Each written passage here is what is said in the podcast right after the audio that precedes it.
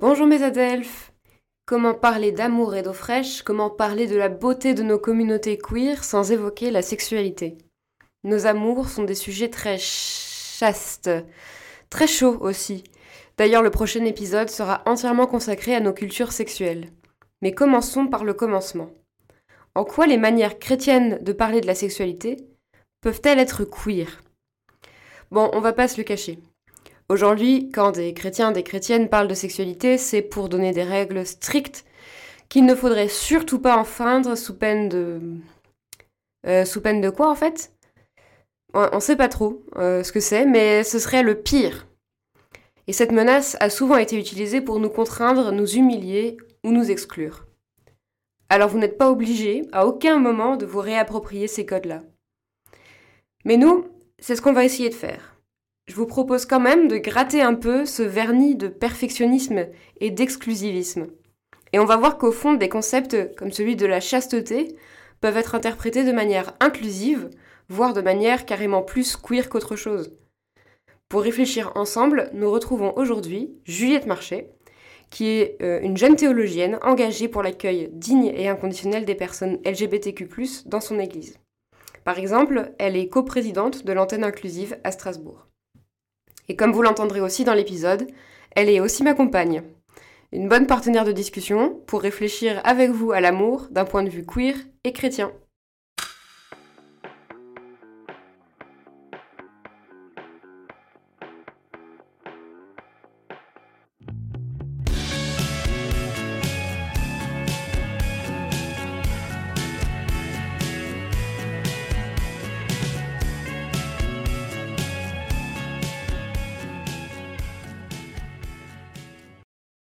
Bonjour Juliette, est-ce que tu es prête à subvertir les codes chrétiens de la sexualité? Bonjour Clémence, oui, allons-y, subvertissons ensemble. Malheureusement, on va commencer par la partie euh, vraiment la moins subvertissante. C'est quoi traditionnellement la définition de la chasteté? Euh, bah, j'ai un petit peu cherché, il y, a, évidemment plusieurs personnes qui donnent des définitions différentes, mais euh, j'étais tombée sur cette définition d'un théologien catholique qui s'appelle Xavier Thévenot, qui est assez conservateur d'ailleurs, euh, je ne conseillerais pas obligatoirement de lire toute son œuvre, euh, mais qui disait que la chasteté c'était la maîtrise libérante des pulsions, le refus du despotisme du désir. Et donc en fait c'est pas la même chose que l'abstinence, qui serait un renoncement complet à la sexualité. En fait c'est plutôt une manière de contrôler son, son désir, sa sexualité, et essayer de s'en émanciper. Oui. C'est un concept qui me semble très proche des philosophies de la Grèce antique qui appelait à la modération des passions. Euh, je pense qu'on peut même affirmer que cette définition est très largement inspirée d'Aristote, euh, par exemple. Et euh, on retrouve encore cette idée qu'il y a quelque chose de très viril, de valeureux, surtout pour les hommes, à contrôler leurs désirs sexuels. mais bon, entre les Grecs qui se faisaient représenter en statue avec des très gros muscles, mais par contre des petits pénis, pour montrer combien ils se maîtrisaient sexuellement, euh, et l'idéal chrétien de la chasteté, il y a quand même sûrement une différence.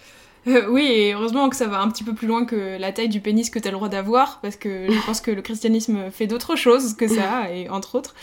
Euh, en fait, dans le catholicisme, en tout cas, parce que c'est là qu'on utilise le plus le terme de chasteté, la maîtrise de soi doit aller jusqu'à se mettre en conformité avec les prescriptions de l'Église. Donc en fait, c'est aussi une question de, en fonction de ton statut social, enfin pas de ton statut de manière générale, soit tu es en couple, soit tu es célibataire, soit tu es veuf ou veuve, il y a une attente qui est différente de la mm. part de l'Église. Et euh, la sexualité devra théoriquement respecter un certain nombre de prescriptions. Par exemple, si tu es en couple, tu as le droit d'avoir une sexualité avec ton partenaire ou ta partenaire dans le cadre du mariage, un mariage bien entendu hétérosexuel mhm. et dans une relation qui a le potentiel d'être procréative. Donc il y a des règles et c'est ça, euh, c'est ça, c'est une casuistique en fait, hein, finalement, la chasteté. Euh, casuistique, ça veut dire quoi exactement? oh non, la question de la définition, c'est quand il y a des cas de figure, c'est un petit peu comme du droit, c'est-à-dire que se mhm. pose un problème et il faut y avoir, avoir, une solution. Et en éthique, surtout, on essaye euh, de développer une casuistique, donc plein de qu'est-ce qu'on fait dans telle et telle situation, et dans cette situation-là, qu'est-ce qu'on fait, et dans cette situation-là, mhm. qu'est-ce qu'on fait. Et à chaque fois, on a une réponse. Ouais, mais ce qui est intéressant avec cette casuistique, c'est qu'elle est ultra développée. Parce que la définition générale me semble à moi être un appel à ne pas subir sa, sexualité, ce qui est assez courant dans plein de religions, plein de philosophies. Donc finalement c'est quelque chose de général, de consensuel. Mais là, dans euh, le christianisme, on est allé beaucoup plus loin euh, en demandant aux gens d'atteindre un degré de contrôle de la sexualité qui est très élevé, euh, de suivre des prescriptions qui sont très très précises. Et même si par la suite il y a des courants théologiques, notamment protestants, qui se sont éloignés de cette définition, tous les chrétiens, toutes les chrétiennes ont gardé souvent, malgré elles, euh, une marque de ce pouvoir exercé par l'Église sur les personnes, jusque dans leur intimité, leur manière de vivre leurs amours et de faire famille. Ouais, complètement. Et d'ailleurs, c'est marrant parce que même quand on n'est pas socialisé dans un christianisme très conservateur, on se retrouve quand même à, avoir dans sa tête souvent des, règles très très strictes. C'est marrant. Et, euh, mais ça peut être critiqué, évidemment. Finalement, très peu de personnes peuvent se conformer complètement à, ce type d'attente. Euh, réserver la sexualité à la reproduction, par exemple, euh, c'est quand même une attente en 2022 qui est peut-être un tout petit peu dépassée. Quand on est queer, surtout, à moins de relationner avec des personnes trans, donc qui n'auraient pas été stérilisées de force pour avoir le droit de faire une transition, euh, on peut pas réserver la sexualité à la reproduction. Que là, même les queers, on est d'accord. Euh, mais est-ce que c'est ça qu'on veut? Est-ce que c'est la procréation le centre de nos amours? Je suis pas sûre. Et, euh, donc, effectivement, ça a pas de sens de se réduire à ça. Et, finalement, même les attentes vis-à-vis des célibataires sont pas réalistes non plus. Par exemple, un grand nombre de prêtres ont fait finalement une sexualité, notamment gay. C'est ce qu'ont montré plusieurs études entre-temps sur le Vatican, par exemple. Et d'un point de vue protestant, euh, l'Église n'a pas à dire aux personnes comment elles doivent vivre leur sexualité. Euh, mais en fait, ça, c'est juste la partie émergée de l'iceberg. C'est le discours le plus conservateur qu'on entend le plus souvent, c'est ce que je disais avant. On peut aussi faire une interprétation féministe et queer de la notion de la chasteté, mais évidemment, ça, c'est une nouveauté par rapport au discours qu'on a entendu jusqu'à présent. Ah ouais, mais comment, comment on peut faire ça? Entrons dans le, vif du sujet, la partie vraiment subversive et donc vraiment C'est ça, intéressante. Comment Juliette va vous embêter avec le concept de chasteté dans cet épisode, mesdames et messieurs? Là, bah, j'ai trouvé une autre définition euh, de, la, chasteté dans le glossaire de l'Église catholique en France. Et donc je vais vous la lire. La chasteté, c'est une manière de vivre sa sexualité dans le mariage comme dans le célibat.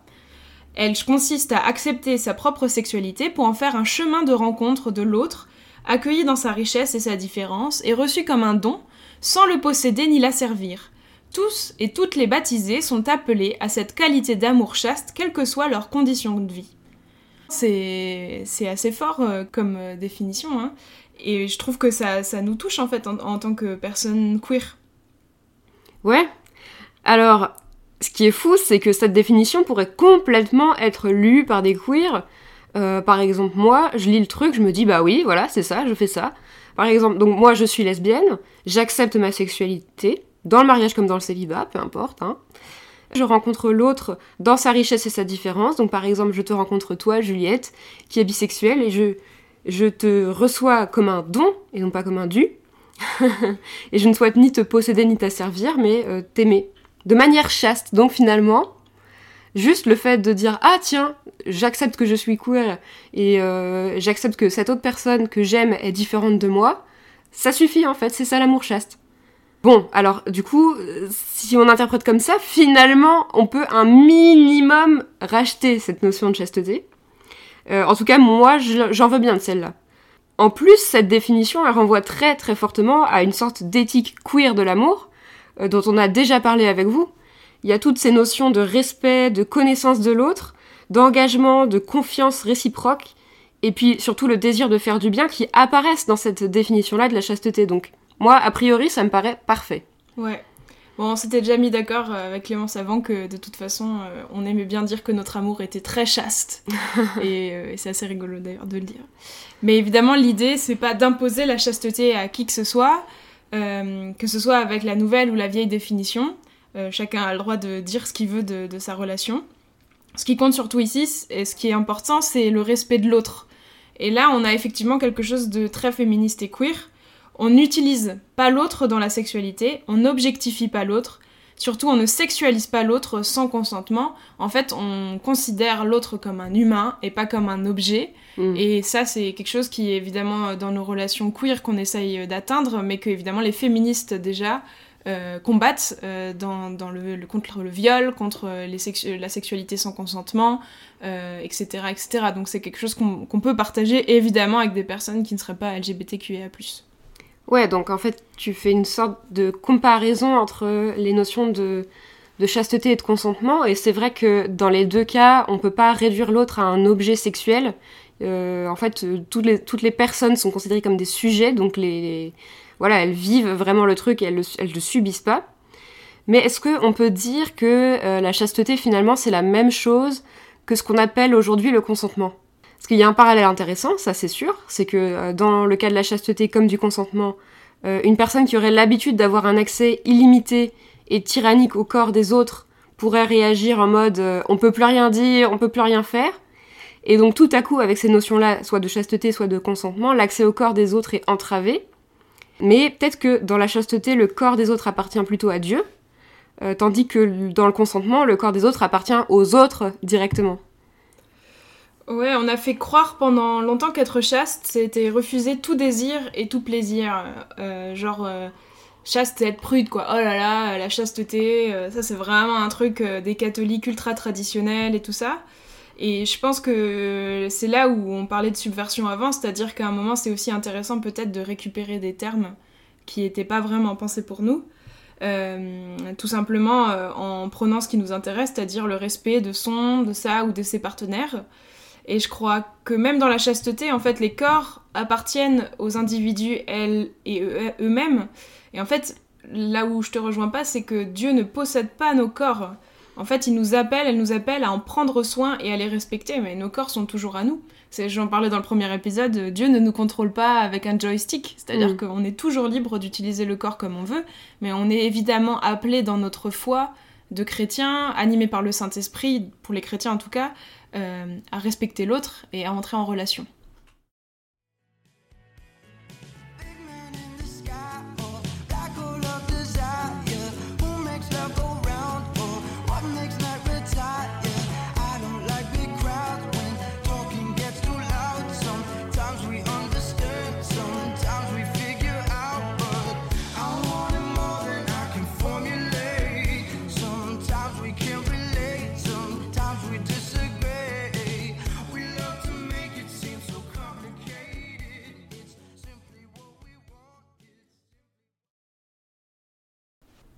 C'est marrant de voir qu'on peut utiliser la notion de chasteté de deux manières qui semblent euh, vraiment euh, distantes, pour ne pas dire opposées.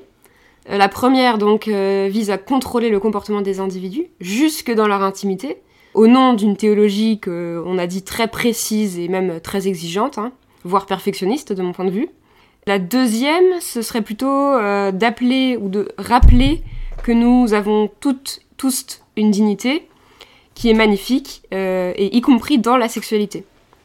Bon, euh, c'est aussi parce que on lui fait dire ce qu'on veut à cette définition.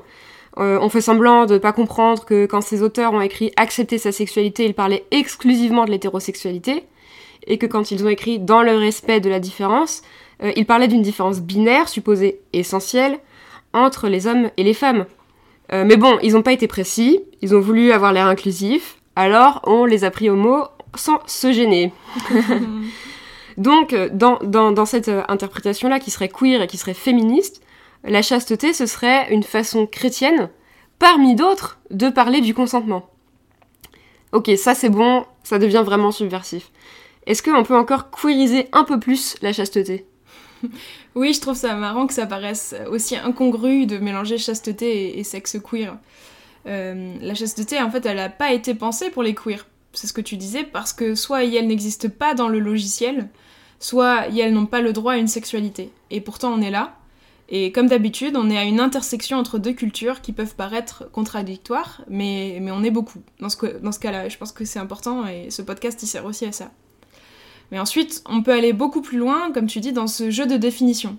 La notion de chasteté, en fait, elle nous permet de mettre en question des normes, des attentes qui pèsent sur nous tous et toutes, comme le fait par exemple de devoir être en couple, ou le fait de devoir avoir une sexualité régulière, diversifiée, entre euh, guillemets réussie, dans mm. le cadre du couple. Ouais, en fait, euh, là, tu voudrais qu'on arrive à relativiser l'obligation d'avoir une sexualité via le concept de chasteté. Je pense que clairement, il y a des personnes pour qui avoir une sexualité qui est variée, qui est régulière, c'est vraiment important.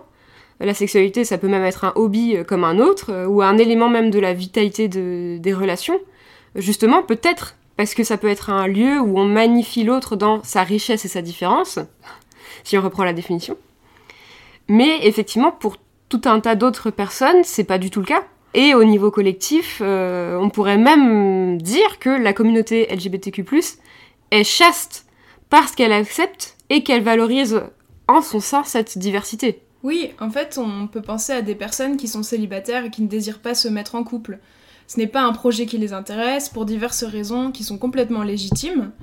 Et dans notre société hétéronormée, être en couple hétérosexuel, ça fait partie en fait des cases à cocher quand on devient adulte, de la même façon qu'on a la case à cocher emploi, la case à cocher devenir propriétaire, avoir des enfants, euh, adopter un golden retriever, euh, je sais pas qu'est-ce qu'on s'est mis comme case, mais il y a quand même un petit peu de ça.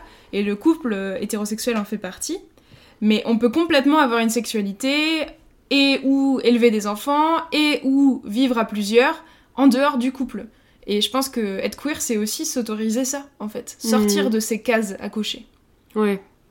Bah justement, j'en profite pour faire une petite parenthèse sur l'importance de la mise en couple, parce que c'est vrai qu'on parle de sexualité dans cet épisode, mais euh, en fait, c'est lié beaucoup dans le christianisme au couple, qui est obligatoire. En fait, à la base, le couple, c'était pas du tout considéré comme un, idéal. Si on s'en tient à ce que dit par exemple l'apôtre Paul, en fait, le couple, c'est juste une manière d'encadrer la sexualité.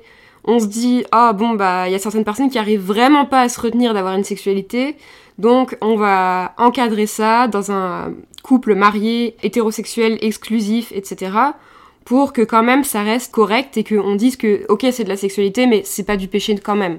Et ensuite c'est l'église de Rome, donc l'église catholique, qui a rajouté l'obligation euh, que les actes sexuels soient procréatifs pour être tolérés. Et là Juliette en gros ce que tu dis c'est que une chasteté queer pourrait complètement se débarrasser de la peur que la sexualité devienne envahissante, incontrôlable, voilà, même pécheresse.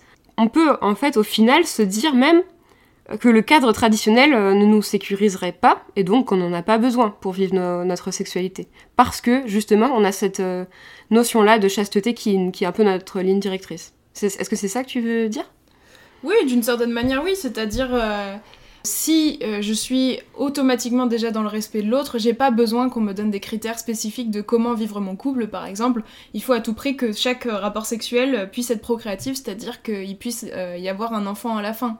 Euh, à partir du moment où j'utilise pas l'autre comme un objet, je peux aussi avoir du sexe avec cette personne en la voyant comme une personne humaine en fait. Mm. Donc j'ai pas besoin de respecter tous ces critères, toute cette casuistique ecclésiale euh, qui, est, euh, qui est quand même très stricte et qui du coup s'adapte pas du tout à la diversité de, de ce qu'on est en tant qu'être humain.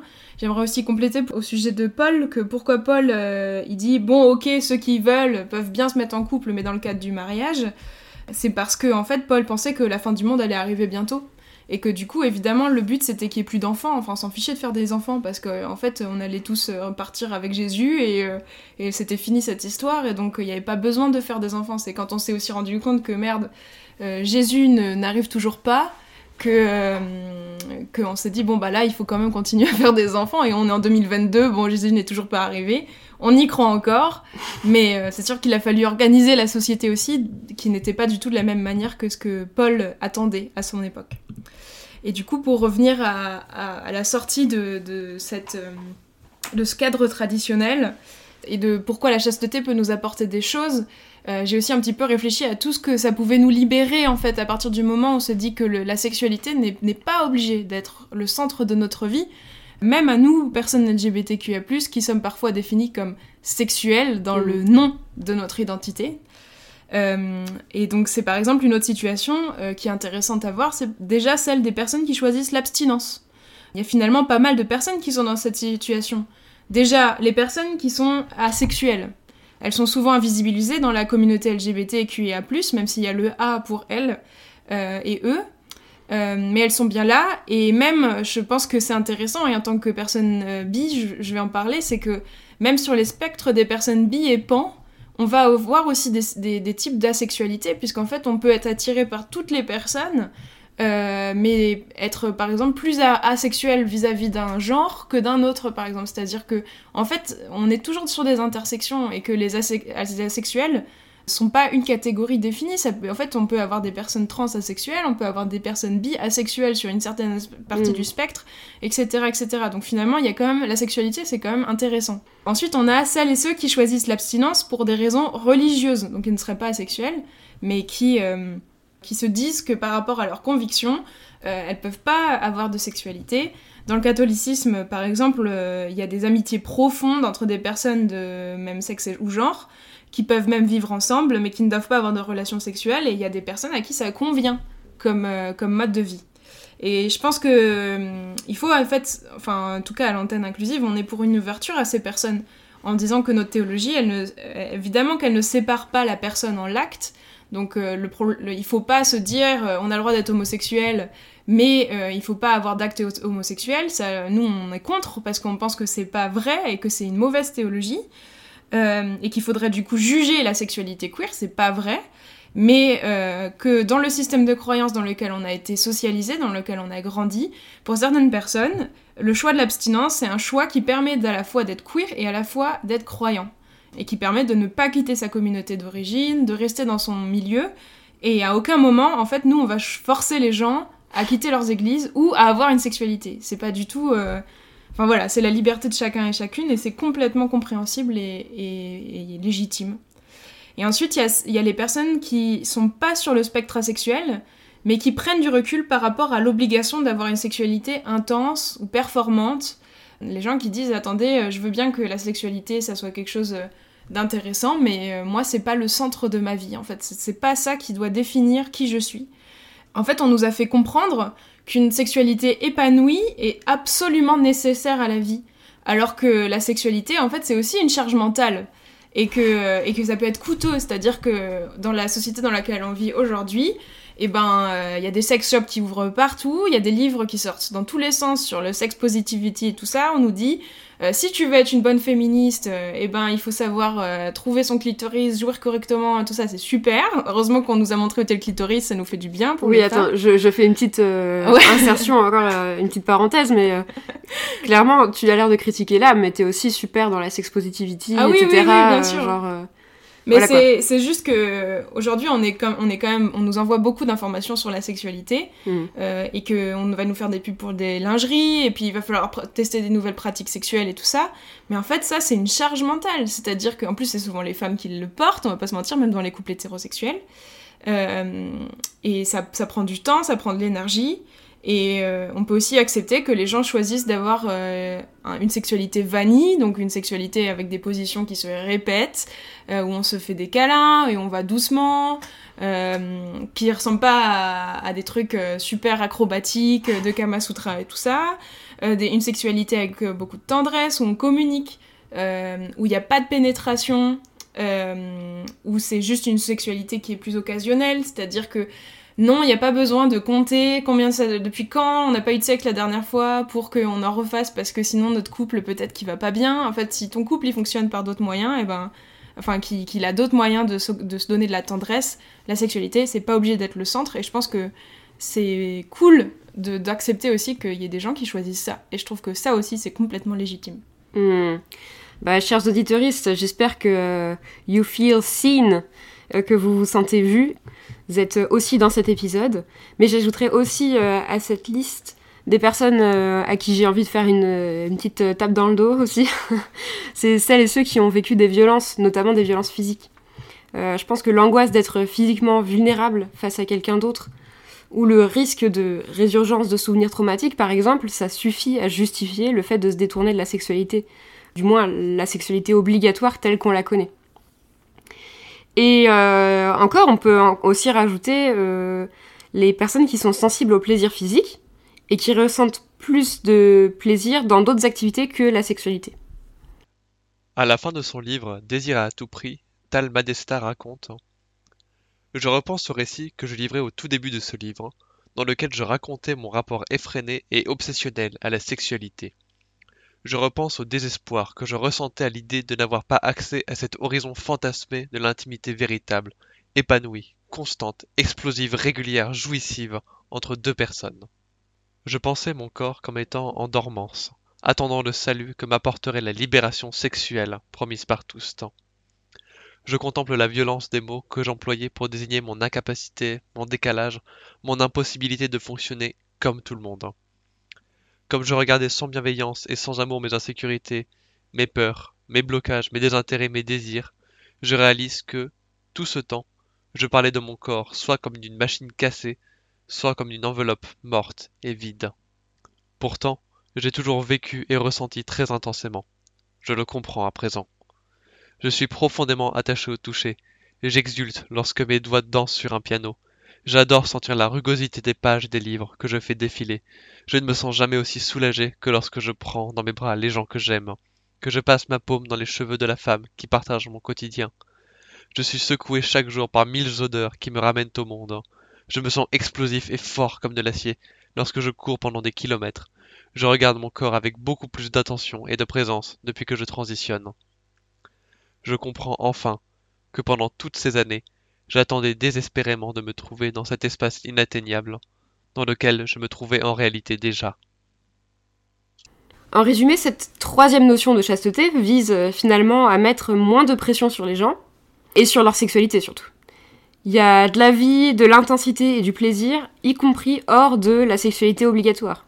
Il y a même quelque chose de puissant du point de vue politique à dédramatiser la sexualité comme ça, en particulier pour les membres de groupes minorisés. Tu disais juste avant, Juliette, qu'on a été hyper sexualisé, qu'on a été aussi euh, résumé à ça parce qu'il y avait le terme sexuel à la fin de homosexuel, par exemple, ou bisexuel. Et souvent, les personnes qui luttent contre nos existences, que ce soit parce qu'on est noir, on est femme, on est LGBTQ, nous hypersexualisent. C'est un fait. Ils nous résument à des corps qui sont jugés trop expressifs, trop sexuel et surtout trop attirant. Il pousse les autres au péché, c'est de notre faute en fait si les autres pêchent. Et tout ça, ça repose bien sûr sur des préjugés racistes, sexistes et homophobes, mais ça marche. Et il y, a encore beaucoup de gens qui croient toutes ces choses. Du coup, quand nous, nous sommes fiers et que nous nous réapproprions nos cultures et nos existences, qu'elles soient queer, noires ou femmes, il peut arriver qu'on mette la sexualité au centre. En fait, on peut avoir une relation vraiment queer, vraiment lesbienne, vraiment gay ou autre, qui ne soit pas centrée sur la sexualité. La culture queer, en fait, elle est super large. Ça va de la musique au sport, à la danse, au drag, à la littérature. On ne dépend pas de la sexualité pour s'affirmer en tant que queer. Ouais, ce qui est d'autant plus important, enfin, ça me fait d'autant plus plaisir de te l'entendre dire, que tout le monde n'est pas au courant dès l'entrée dans la sexualité de son orientation sexuelle. Il peut y avoir plein de prises de conscience euh, au fil de la vie, euh, voire des évolutions à n'importe quel âge. Et en plus, on peut être bi ou être pan sans avoir eu des expériences sexuelles avec des gens de genre très divers. Donc de dire non, tu peux être queer euh, et on peut être queer collectivement, être une communauté sans avoir besoin que la sexualité soit au centre de, nos, de notre culture. Bah, c'est clair, par exemple pour les personnes bi, moi qui suis bi, avant de sortir avec Clémence, j'ai été que avec des hommes cis. Euh, et, c'est vrai que le moment où tu dis merde, je suis bi, mais euh, qu'est-ce que, est-ce que je suis vraiment bi du coup? Parce que j'ai jamais couché avec une femme. En fait, on a tendance à, à, se dire tant que j'aurai pas le rapport sexuel, et eh ben je, je n'aurai pas l'identité. Alors que c'est pas vrai en fait. C'est mhm. pas dans ce sens-là. On, est, on peut vraiment le vivre autrement. Et en plus, au cours de la vie, euh, la libido et l'envie de sexualité, elle évolue aussi. Donc c'est normal d'avoir plus envie à certains moments et d'en avoir moins envie à d'autres moments, que ce soit dans le cycle hormonal pour les personnes qui ont des cycles hormonaux ou euh, dans la vie euh, de manière plus large. Et quand on a déjà fait ce qu'il faut pour sortir de l'hétérosexualité, que notamment en tant que femme comme moi, on se soustrait enfin à l'obligation de satisfaire les hommes. enfin voilà, je suis désolée, mais l'hétérosexualité c'est quand même aussi ça. Euh, si on arrive à se sortir de ça, c'est pas pour qu'on se mette la pression entre personnes queer. Euh, par exemple, il faut vraiment arrêter de compter le nombre de fois qu'on a du sexe dans le mois pour se demander si notre couple va bien ou pas. Ça va, c'est bon. Et euh, en fait, voilà, j'aimerais juste dire que on peut savoir manier à la perfection les godes ceintures et en même temps apprécier complètement et énormément aller au restaurant ensemble ou construire des cabanes dans le lit pour se raconter des histoires. En fait, ce sont des formes d'intimité qui se valent. Euh, il n'y en a pas une qui est meilleure que l'autre. Et d'ailleurs, il y a des statistiques sur les contacts physiques qui procurent du plaisir et qui font vraiment du bien. Euh, et je sais plus, on avait parlé une fois, c'est quoi la durée optimale pour un câlin déjà, Clément? Ah oui, alors, justement, là on retombe sur des critères de performance, mais bon, ça tombe bien parce que ce critère-là, il est super flou. Pour l'instant, l'étude qui fait autorité sur les câlins, euh, j'ai regardé, elle dit que le câlin idéal dure 5 à 10 secondes. Mais bon, c'était une petite étude sur un groupe de 50 femmes qui n'avaient aucun lien romantique ou érotique entre elles, donc euh, voilà, ça reste encore euh, à étudier. Moi je pense qu'il faut faire des câlins de 30 secondes minimum. Hein. voilà. voilà, plus de câlins.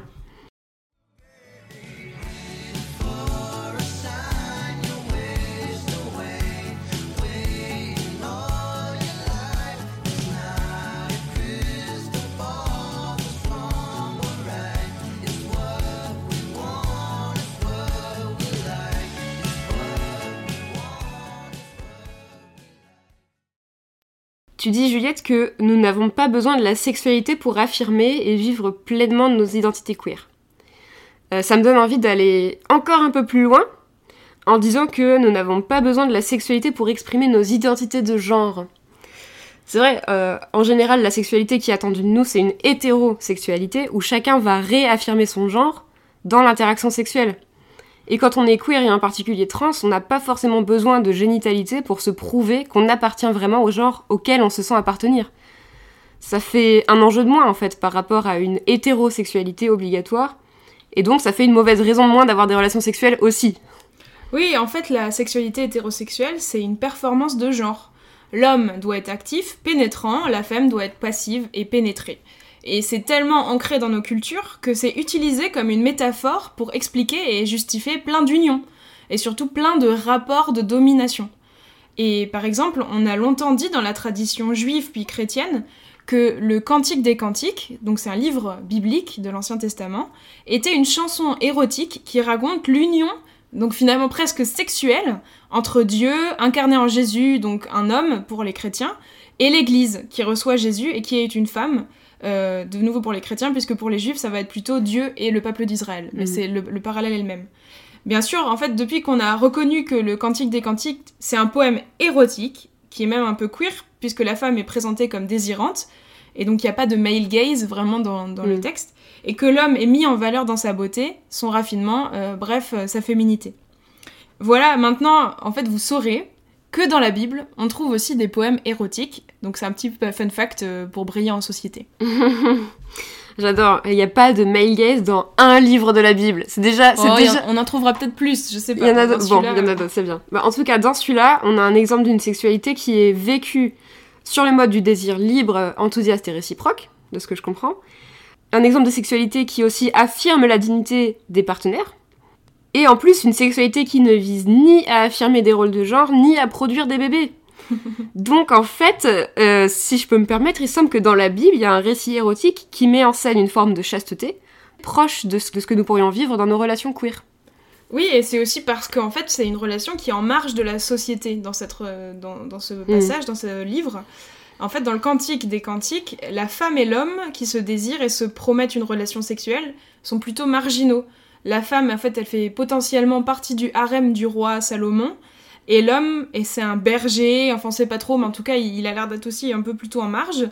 Donc en fait ils sont pas là pour fixer un ordre, puisqu'ils pourraient pas créer une lignée. L'objectif c'est pas qu'ils aient des enfants, ou enfin ils, sont, ils rentrent pas dans un rapport de caste. C'est vraiment, ils sont en extérieur de société et euh, ils sont amoureux. Et donc c'est hmm. ça aussi qui est queer, qui est en marge. c'est le fait d'être en marge, de pas respecter l'ordre de l'époque. Oui, et de pas vouloir en créer un, ça c'est vraiment une histoire érotique qui n'en est que plus queer finalement. Oui, et je voudrais revenir à ce que tu disais sur le fait que les queers n'utilisent pas n'utilisent pas l'autre pour affirmer leur genre dans la sexualité. C'est vrai que c'est aussi effectivement une manière de respecter l'autre dans sa différence et de pas l'instrumentaliser pour son propre ego. Je peux ajouter que dans une sexualité plus ou moins cis, mais en tout cas homosexuelle, on a deux corps qui sont en osmose, en harmonie avec l'autre, presque en miroir. Euh, c'est deux corps, euh, d'une certaine manière, qui se ressemblent parce que ils vont avoir une forme à peu près identique, mais en même temps, ils sont autres. Et en fait, d'une certaine manière, ça nous pousse très loin dans l'altérité, dans l'accueil de l'autre, dans sa richesse. Il y a quelque chose de beau à voir le corps de l'autre réagir d'une manière qui est la sienne propre et qu'on ne peut pas objectifier, Mais en même temps, c'est un corps qui ressemble au mien et que je ne peux pas ranger dans la catégorie c'est le corps du sexe opposé qui doit me pénétrer ou que je dois pénétrer. Donc c'est un corps étranger, mais il ressemble au mien. Donc il est autre, il ne m'appartient pas, il m'échappe. Tu veux dire que ce corps t'est étranger ou qu'il ne t'est pas étranger? Les deux. Il m'est étranger et il ne m'est pas étranger. D'accord. il est autre et en même temps il est presque comme le mien. Et ça c'est fou quand même comme hmm. relation. Alors, ce que tu veux dire, c'est que dans les rapports homosexuels, il y a moins de domination de genre, parce qu'on ne peut pas juste mettre l'autre dans une case, dans une catégorie, euh, dans un stéréotype même, euh, parce que euh, on connaît la diversité qui, existe dans, le genre que nous on vit. Oui, c'est ça, en fait, on en revient à la chasteté. On est dans le respect de l'autre, qui n'est pas un objet sexuel, qu'on ne peut pas utiliser, mais en même temps, l'autre, c'est un peu moi, et moi aussi, euh, j'ai des besoins et euh, mm. donc ça, se répond. C'est une relation. D'accord. Bah, tout le monde peut, peut, vivre ça en fait. Au fond, euh, reconnaître l'humanité de l'autre, y compris les personnes hétérosexuelles. Il suffit de prendre exemple sur les queers finalement. oui, en fait, on passe d'une conception de l'homosexualité qui est démonisée à une conception de l'homosexualité qui est chaste et du coup qui, qui peut être prise au sérieux en fait. Ouais, mais alors là, justement, on arrive sur un point qui est très très critique et que j'aimerais soulever pour finir. Tout ce qu'on vient de faire, c'était justement de dire en fait les relations sexuelles queer sont chastes, nos communautés queer sont chastes parce que euh, nous admettons tout à fait la possibilité d'avoir euh, peu ou pas du tout de sexualité, d'aimer ça, de pas aimer ça. Mais c'est un peu se réapproprier des termes chrétiens pour le coup, quand même, a priori, très très perfectionniste, très exigeant, très excluant, en disant non mais nous aussi en fait, euh, vous allez voir en fait on fait bien, à limite on fait même mieux que vous, ça va aller. Donc est-ce que on est obligé d'être chaste pour être toléré par les chrétiens et les chrétiennes? Est-ce que en gros on est obligé d'être meilleur en sexualité que les hétéros pour avoir le droit d'exister dans l'Église? bah, J'aimerais déjà dire que euh, pourquoi on, fait ça? Pourquoi on prend des termes qui existent dans, le christianisme, la théologie chrétienne, la Bible, et on essaye de se les réapproprier? Je pense que c'est parce qu'on a été privé en fait de représentation et qu'on a besoin aussi un moment de se demander est-ce que ça, ça peut me concerner en tant que personne queer? Évidemment, c'est pas la seule chose que doit faire la théologie queer. La théologie queer, elle doit aussi être créative. Après, j'ai l'impression que ce qu'on fait là, c'est relativement créatif. Euh, mais c'est sûr qu'on passe pas juste notre temps à prendre des termes et à essayer de rentrer dans les cases, parce que être queer, c'est aussi sortir et casser les, les tiroirs des meubles qui nous enferment. mais euh, l'Église, en tant qu'institution, évidemment, c'est aussi un lieu qui est propice aux agressions sexuelles, aux viols, etc., aux abus spirituels sur des personnes LGBTQ+, au prétexte de leur sexualité. Euh, donc on va les manipuler, on va entrer dans leur intimité, enfin voilà, c'est euh, les, thérapies de conversion, etc. Or, seul Dieu, en fait, est en position de juger. Donc moi, je dirais que respecter son, ça ou ses partenaires, les voir comme un ou une humaine et non pas comme un objet, c'est essentiel, en fait. C'est pas une question de est-ce qu'on prend le terme de chasteté ou pas. On peut mm. le prendre ou pas, mais la question est quand même là du consentement, du respect. Dieu n'a pas créé les humains pour euh, qu'elles s'oppriment mutuellement dans la sexualité ou au prétexte de la sexualité. Ah ah, ok. Donc finalement, ne serait-il pas opportun d'appeler l'Église et celles qui en sont les piliers à plus de chasteté? Est-ce que par exemple, l'accueil des personnes LGBTQ+, dans leur richesse et leurs différences, sans les considérer comme des forcenés du péché et de la bestialité, ne serait pas une manière pour l'Église de devenir plus chaste, d'apprendre à répondre à cet appel qui est adressé à tous les baptisés selon la définition, un amour chaste Bah oui, de toute façon, je pense que euh, c'est très important d'apprendre des marges. Et d'ailleurs, euh, nous, euh, théologiens, théologiennes queer, on a aussi à apprendre des autres marges. Donc c'est pas pour dire nous les LGBT on a tout compris, regardez comment on se comporte parce que on est le modèle pour tous les autres, c'est pas vrai, on a aussi des choses qui marchent pas bien, on a des sexualités qui sont défaillantes, qui font du mal, et il faut aussi complètement l'assumer. Ça veut pas dire que juste parce que t'es homosexuel, et eh ben ça veut dire que toutes tes sexualités se passeront très bien dans le respect de l'autre. C'est pas vrai. Ça ne te protège pas de ça. Mais c'est sûr que je pense qu'il y a à prendre des marges. Et pour l'instant, les personnes LGBT sont des marges. Et, l'Église a à apprendre de ça ou à prendre euh, conscience que ça existe et qu'il y a des choses bonnes dans la diversité. Et on peut même théologiser là-dessus en disant que Dieu est un Dieu relationnel. Dans le christianisme, on se représente Dieu comme Trinité une personne qui est relation en elle-même, en trois parties, le Père, le Fils, l'Esprit. Et on pense que Dieu a créé les humains à sa ressemblance, donc en les faisant des êtres relationnels eux-mêmes et elles-mêmes. Donc elles sont en relation avec Dieu, avec les autres, et aussi avec elles-mêmes. Et si elles ne s'ouvrent pas à l'humanité des autres, si elles réduisent les personnes avec lesquelles elles sont en relation à des objets qu'elles peuvent modifier, utiliser, asservir, alors elles ne sont plus dans la relation, elles ne font plus ce qui était attendu d'elles. Ok, bah écoute, merci beaucoup de terminer comme ça sur quelque chose de super nuancé et aussi qui nous met dans, un, dans le reflet de Dieu, dans la relationnalité et le fait de dire que Dieu est, relation. Et donc euh, nous-mêmes, en, vivant nos amours, en aimant, en ayant des amitiés, des couples, des communautés, euh, on vit aussi dans ce reflet, euh, dans la lumière de Dieu. Est-ce que tu nous envoies avec une petite bénédiction? Mais volontiers, carrément. Alors, que notre Dieu notre Drag Mother céleste nous bénisse et nous garde. Qu'elle bénisse aussi nos relations sexuelles consenties et chastes. Qu'elle fasse luire sa face pleine de make-up et de paillettes sur nous, et qu'elle nous accorde sa grâce, car elle vous aime profondément, que vous soyez hétéro, homo, cis ou trans, que vous soyez en couple monogame, en relation polyamoureuse, dans des amitiés passionnées, avec des enfants ou célibataire joyeux. Elle tourne sa face vers nous et nous donne la paix de vivre en adéquation avec nous-mêmes. Amen.